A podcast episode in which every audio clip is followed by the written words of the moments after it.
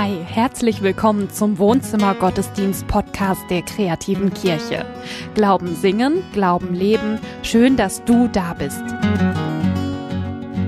Hi, herzlich willkommen zum Wohnzimmer Gottesdienst. Diesen Sonntag mit zwei Premieren. Äh, Johannes hat schon oft gepredigt, hat aber noch nie im Wohnzimmer Gottesdienst gepredigt. Heute das erste Mal, ich freue mich da sehr drauf. Und Franzi. Franzi ist das Gesicht, die Frau hinter allen offiziellen Posts der kreativen Kirche.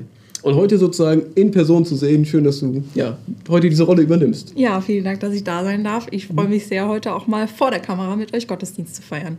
Das ist total schön. Unser Thema ist ja heute von Johannes, bleib so, wie du bist. Franzi, ich hoffe, du hast diesen Satz schon regelmäßig gehört. Bleib so, wie du bist. Was macht es mit dir? Was, was für Gefühle entstehen, wenn jemand das zu dir sagt? Also ich habe ihn zum Glück schon öfters gehört ja. ähm, und ich finde auch, das ist erstmal natürlich total viel Wertschätzung. Mhm. Ähm, ich muss sagen, mich befreit das immer so ein bisschen und nimmt mir so meine Unsicherheit. Ähm, ja, ich glaube, ich hoffe, jeder kennt das irgendwie in Situationen, wo man irgendwie vor was Neuem steht, wo man irgendwie ja, unsicher ist, ähm, sich Gedanken macht oder so und Freunde und Familie einfach sagen, ey, bleib einfach so, wie du bist, ne? Das ist mhm. alles, was du brauchst und mir nimmt es immer total den Druck. Und die Aufregung. Ja. Hat Rubin, hat Rubin vor dem Gottesdienst gesagt, Franzi, bleib einfach wie du bist? Nee, hat er nicht. Hätte er mal machen sollen. Ja. Rubin ist ein Schleifer. Gerade nach dieser ersten Woche Lockdown Light ist es besonders wichtig, dass wir uns heute was Gutes tun mit diesem Gottesdienst, mit Musik, mit Wort. Und ja, darum feiern wir diesen Gottesdienst im Namen des Vaters, des Sohnes und des Heiligen Geistes. Amen. Amen. bleib so, wie du bist. Vielleicht hast du diesen Satz schon mal gehört. Manchmal steht er auch auf Geburtstagskarten drauf und ich habe mich auch oft von Jugendlichen so verabschiedet am Ende von Sommerfreizeiten. Bleib so, wie du bist.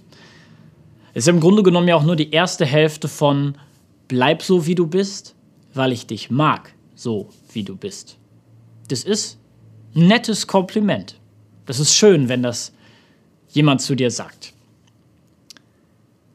Wenn du so ein bisschen bei der Kirche unterwegs bist, wenn du auch schon so ein paar Wohnzimmergottesdienste geguckt hast, dann kennst du auch den folgenden Spruch. Gott liebt dich, wie du bist. Gott liebt dich, wie du bist. Diese Zusage ist super, super, super wichtig. Ich muss wissen, dass ich geliebt bin. Wenn ich an mir selber zweifle, dann baut mich das auf, zu wissen, dass da jemand ist, der mich liebt.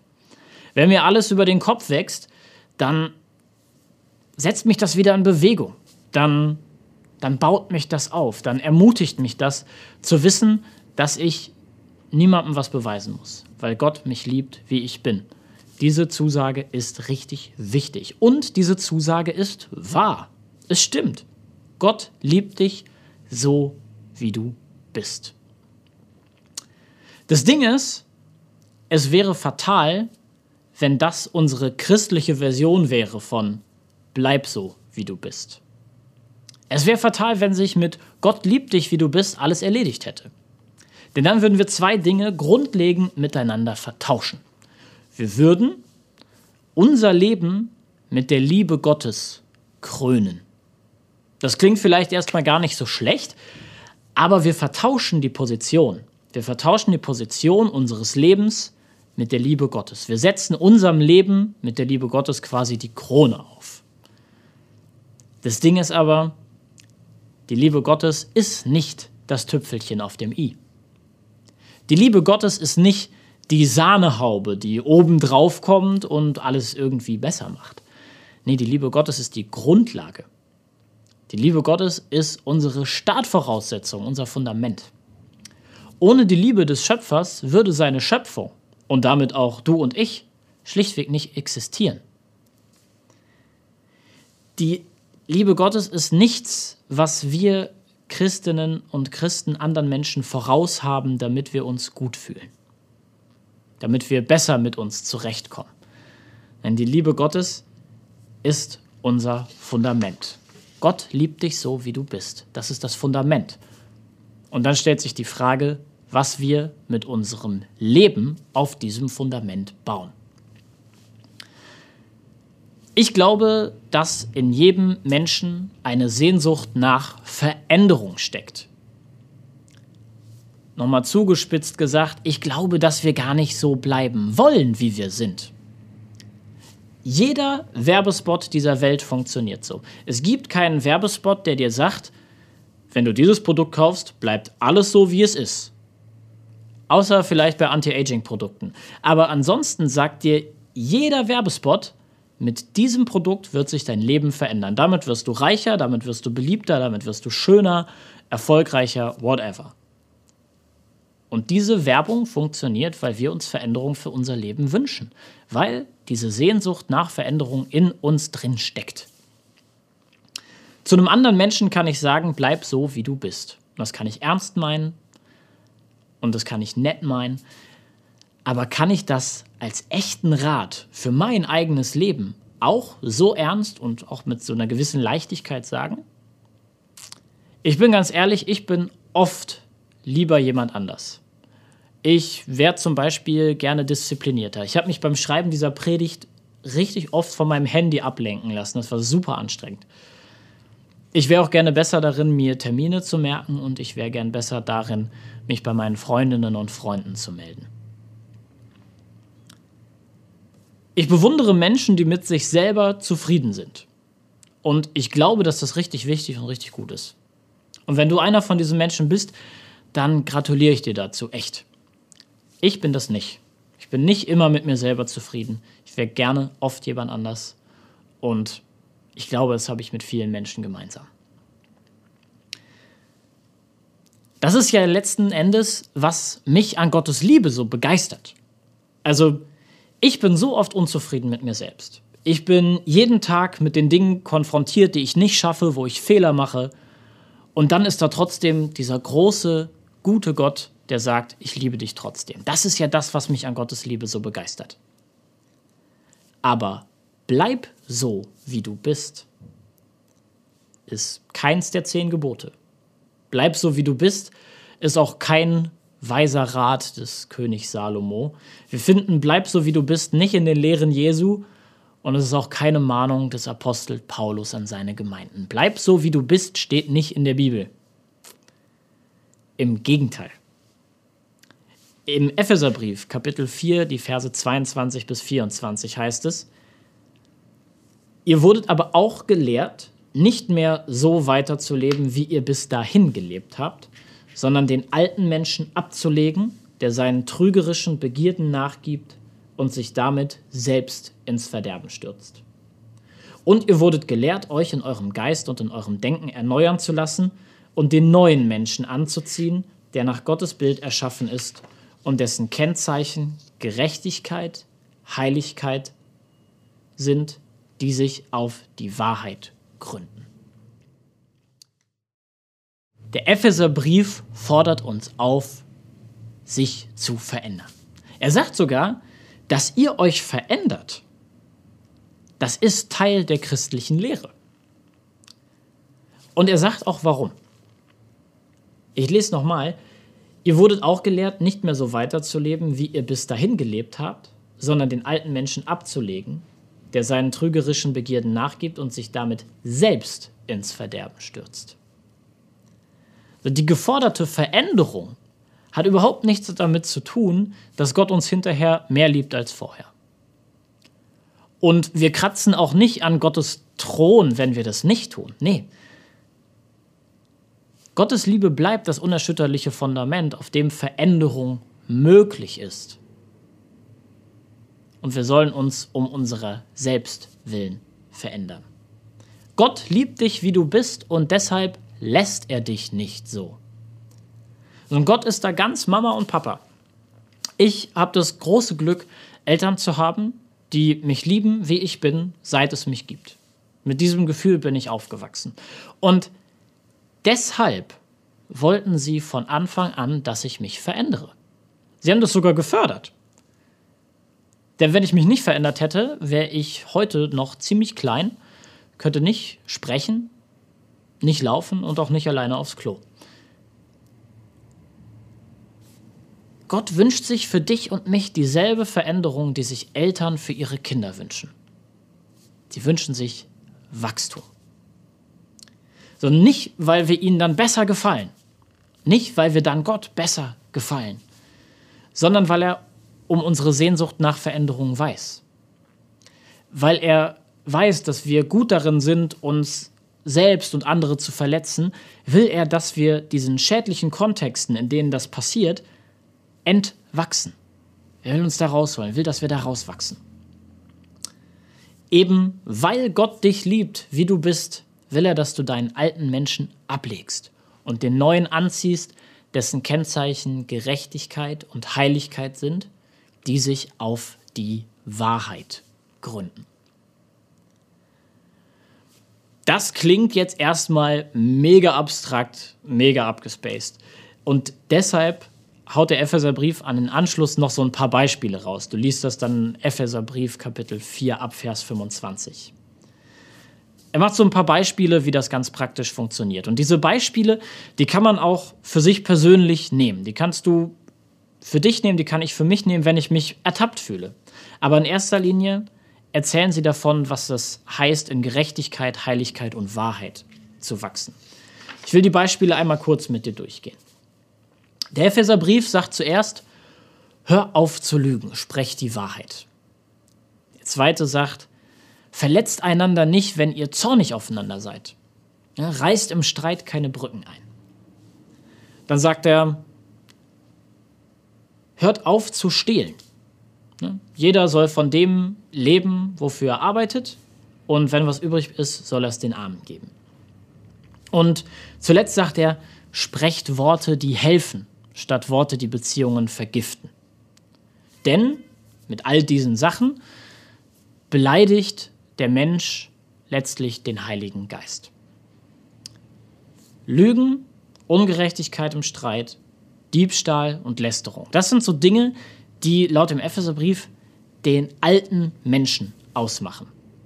Und das sind alles Dinge, mit denen der Mensch, mit dem du und ich der Gemeinschaft mit Gott und anderen Menschen schaden.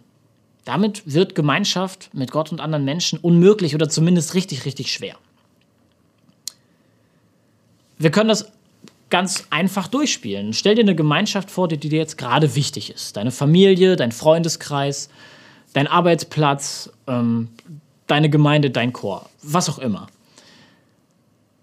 Jede dieser Gemeinschaften braucht ein gewisses Maß an Vertrauen unterschiedlich viel, je nach Gemeinschaft, aber jede Gemeinschaft braucht Vertrauen. Vertrauen wird da zerstört, wo Menschen einander belügen, wo sie die Unwahrheit sagen, wo sie sich nicht mehr aufeinander verlassen können. Der zweite Punkt. Ungerechtigkeit im Streit. Jede Gemeinschaft hat mit Konflikten zu kämpfen und es ist richtig wichtig, dass diese Auseinandersetzungen konstruktiv geschehen. Aber wenn dabei rauskommt, dass hinterher alle beleidigt sind und verletzt und niemand mehr mit dem anderen sprechen will, weil man im Streit einander verletzt hat, dann reißt das eine Gemeinschaft letzten Endes auseinander. Bei dem nächsten Punkt ist unser Text natürlich relativ konkret, so eine Diebstahl. Ähm, das scheint in Ephesus echt ein Problem gewesen zu sein, dass Leute da einander beklaut haben. Ich möchte es aber gerne nochmal für uns in eine Perspektive drehen, die das Ganze nochmal auf eine andere Art und Weise fruchtbar macht. Ich glaube, man kann einander nicht nur Geld stehlen oder Sachen, ich glaube, man kann einander auch den Platz stehlen. Ich glaube, man kann einander auch das Rampenlicht nicht gönnen oder die Butter vom Brot nehmen wollen. Und da sind wir dann in so Sachen, wo Menschen einander missgünstig werden, wo sie nicht gönnen können, dass der andere jetzt mal dran ist. Und ich glaube, dass das echt ein Punkt ist, der Gemeinschaft und gerade auch Wachstum von Gemeinschaft ähm, echt hinderlich sein kann. Der letzte Punkt, Lästerei. Ähm, ich persönlich, ich weiß das und ich bin mir sicher, jeder andere auch von euch, ähm, Lästern vergiftet die Atmosphäre an einem Arbeitsplatz ungemein. Alles ist irgendwie ätzend, wenn man weiß, dass Leute schlecht über einen sprechen. So, der alte Mensch, der tut all diese Dinge. All diese Dinge, die der Gemeinschaft schaden. Das heißt ja im Umkehrschluss, dass der neue Mensch, der, in den wir hineinwachsen sollen, der tut Dinge, die der Gemeinschaft mit Gott und mit anderen Menschen dienen. Der neue Mensch tut der Gemeinschaft gut. Und dafür macht der Epheserbrief so drei Kategorien auf. Die erste Kategorie ist Gerechtigkeit. So, die Dinge, die der alte Mensch tut, die haben mit Gerechtigkeit überhaupt nichts am Hut. Das hat mit Gerechtigkeit nichts zu tun. Wir sollen aber Gerechtigkeit zum Maßstab unseres Handelns machen. Gerecht miteinander umgehen. Und da habe ich mal eine steile These für dich mitgebracht. Schau mal, was du damit anfangen kannst. Ich glaube, einander gerecht zu behandeln heißt, einander gerecht zu werden. Und ich glaube, das kann bedeuten, immer das Beste für den anderen im Blick zu haben. Das kann natürlich auch mal heißen, Konsequenzen zu ziehen. Das kann auch mal heißen, den Finger in die Wunde legen zu müssen. Auf jeden Fall. Ich glaube, gerade Eltern wissen das. Aber ich glaube, viel öfter heißt gerecht zu handeln, sich selber zurückzunehmen. Das Urteil über den anderen auch loslassen zu können. Ich glaube, wenn wir in einer Gemeinschaft einander gerechter behandeln wollen, dann müssen wir nicht mehr üben, noch schneller, noch mehr Urteile übereinander zu fällen. Ich glaube, wir müssen lernen, diese Urteile wieder loszulassen. Wenn wir einander gerecht behandeln, das Beste füreinander im Blick haben, dann dienen wir damit der Gemeinschaft. Der zweite Punkt ist Heiligkeit. Heilig. Riesenwort, was meint eigentlich Heiligkeit? Heiligkeit meint im Grunde genommen erstmal sowas wie Andersartigkeit. Ne? Etwas ist, was heilig ist, das ist besonders, weil es weil es anders ist als alles andere. Es ist besonders wertvoll, besonders gut. Heilig eben. Und der neue Mensch ist in dem Sinne heilig, als dass er, als dass ihm ein neuer, besonders hoher Wert zugesprochen wird. Und dass er sich dessen Wert auch bewusst ist. Dass er weiß, ich bin wertvoll. Und dass er gleichzeitig anderen Menschen diesen Wert auch zugestehen kann. Es geht also um Wert. Es geht darum, einander Wert zu schätzen. Lass uns das mal für deinen Arbeitsplatz durchdenken, was es bedeuten kann, in einer Gemeinschaft zu arbeiten, in der man einander wertschätzt, in der man nicht zuerst nach dem Dreck im anderen sucht. Dreck finden ist wahnsinnig einfach, findest du überall, sondern indem man mit nach dem Gold sucht. Das kann auch mal anstrengend sein. Da muss man sich auch mal für ins Zeug legen. Aber was macht das mit einer Gemeinschaft, wo du nicht mehr den Dreck siehst, sondern zuerst nach dem Gold fragst? Überhaupt nichts gegen konstruktive Kritik. Super hilfreich, kann auch beim Wachstum helfen und deswegen müssen Gerechtigkeit und Heiligkeit auch zusammen gedacht werden. Aber eine Gemeinschaft, in der man einander heilig ist, ist eine Gemeinschaft der Wertschätzung. Und ich glaube fast, es gibt keinen besseren Wachstumsbeschleuniger als Wertschätzung. Der dritte Punkt ist Wahrheit. Wahrheit ist ein bisschen anders als Gerechtigkeit und Heiligkeit in diesem Fall, denn Gerechtigkeit und Heiligkeit gründen auf der Wahrheit. Damit ist gemeint die Wahrheit über Gott und den Menschen. Das große Ganze. Die Wahrheit über Gott und den Menschen, beides kommt zusammen in Jesus Christus. Jesus hat mal selber über sich gesagt, dass er die Wahrheit ist. Und diese Wahrheit führt uns wieder zurück, führt uns zum Anfang von meinen Gedanken. Denn die Wahrheit über Gott und den Menschen ist, dass Gott in Jesus Mensch geworden ist, gelebt hat, gestorben ist und auferstanden, weil er dich und mich genau so liebt, wie wir sind. Weil er jeden Menschen so liebt, wie er ist. So die Wahrheit ist, dass du und ich nichts tun können, um der Liebe Gottes etwas hinzuzufügen oder sie zu schmälern. Diese Liebe Gottes ist das Fundament unseres Lebens. Nur auf Grundlage dieser Liebe können wir uns aus uns herauswagen. Wir können aus unseren alten Gewohnheiten ausbrechen. Wir müssen uns nicht mehr der Nächste sein. Wir können den alten Menschen ablegen. Wir können uns trauen, uns zu verändern.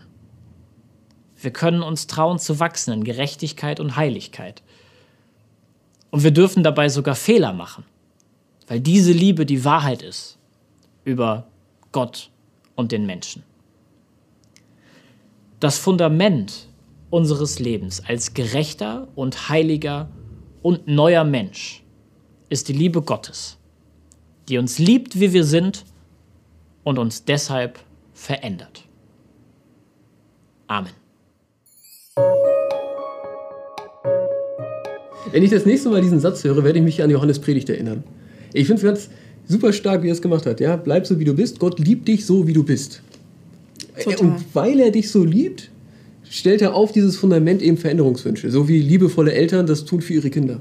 Total. Ich finde auch dieses Bild, äh, Gottes Liebe mit der elterlichen Liebe zu vergleichen, einfach was unglaublich Schönes ist. Es ist natürlich völlig klar, dass Eltern und auch Gott sich für uns wünschen, Mhm. dass wir ähm, ja, wachsen, dass wir uns verändern, dass wir was Gutes für die Gemeinschaft tun. Und Johannes hat total recht. Also Gottes Liebe und auch die elterliche Liebe wird dadurch ja nicht mehr oder weniger. Genau. Das ist so ein wichtiger Gedanke und der geht, glaube ich, nur mit dem Bild. Total. Mit dem Bild. Gott Total. wünscht dich Veränderung, das heißt aber nicht, dass er sich dich mehr liebt, Genau. wenn du dich veränderst, aber gerade weil er dich liebt, wünscht er sich Veränderung. Total. Also ich finde auch super. Und das kriegt er so schön zusammen. Also, Ja, und wenn ich an meine Eltern denke, auch die sind ja stolz auf mich oder sie freuen Hm. sich für mich, wenn ich was geschafft habe, wenn ich ein Ziel erreicht habe. Aber ich bin sehr dankbar, dass sie mir Hm. nie vermittelt haben, dass ich mir deswegen die, diese Liebe verdient hätte oder dass sie mich deswegen mehr lieben würden. Das ist doch Reichtum. Ja, Hm. Auf jeden Fall. Ähm, trotzdem, ich, ich habe mich gefragt, okay, Gott liebt dich so, wie du bist. Jetzt kommen Veränderungswünsche. Johannes ist bei den, hat im, ist im Epheserbrief dann ja durchgegangen, was Paulus dann sozusagen weitergibt an die Epheser. Franzi, wenn du dir vorstellen würdest, Gott würde dir einen Brief schreiben, da steht aber ein einziger Veränderungswunsch drin. Ne? Jetzt nicht das Okay. ganz große, das ist jetzt nicht die Bibel, so, sondern er, er hat einen, einen Veränderungsvorschlag. Franzi, ich liebe dich unendlich, so wie du bist. Gerade deshalb habe ich diesen einen Vorschlag für dich. Ja, Hast du eine Idee, was das wäre? Ich muss sagen, ich bin in Johannes Predigt so ein bisschen an dem Thema Gerechtigkeit ähm, hängen geblieben und an diesem Maßstab des Handelns. Also wirklich so dieses ganze Schlechte, diesen alten Menschen quasi so loszuwerden, ne? dieses ganze Negative. Und, Großes ähm, Paket. ja, ich Ja. meine, aber ich muss sagen, ich bin wirklich regelmäßig an dem Punkt, wo man irgendwie so merkt, wie viel Negativität einen auch umgibt ne? Mhm. und Schlechtes. Und man sich einfach so denkt, ey, ich muss das alles mal wieder loswerden. Ja. Und wenn man das echt schafft, diesen Schritt zu machen, zurück, sich selbst zurückzunehmen und Ja. wirklich auch das Beste für die Mitmenschen so im Blick zu behalten, das ist was unglaublich Schönes. Und ich muss sagen, man fühlt sich manchmal wirklich wie ein neuer Mensch. Ne? Ja. ja, für mich, ich hätte zum wäre glaube ich, von der Wahrheit her gekommen, aber Ja. vielleicht bei einem ähnlichen Ergebnis. Äh, Jesus sagt, ich bin die Wahrheit und deswegen kann ich auch Sorgen ablegen. Mhm. Also ich glaube, dass das der Veränderungswunsch wäre, den Gott mir schickt, so im Sinne von, leb jetzt einfach mal hier und jetzt. Als liebevoller Mensch, so gut du kannst natürlich, aber, aber eben ja, weniger in die Zukunft gucken, mehr hier und jetzt sein, mehr in der Wahrheit leben, dass, dass, dass, dass Jesus lebt und dass er ja auch jetzt bei mir ist. Auf jeden und so. Fall. Ja, super gut.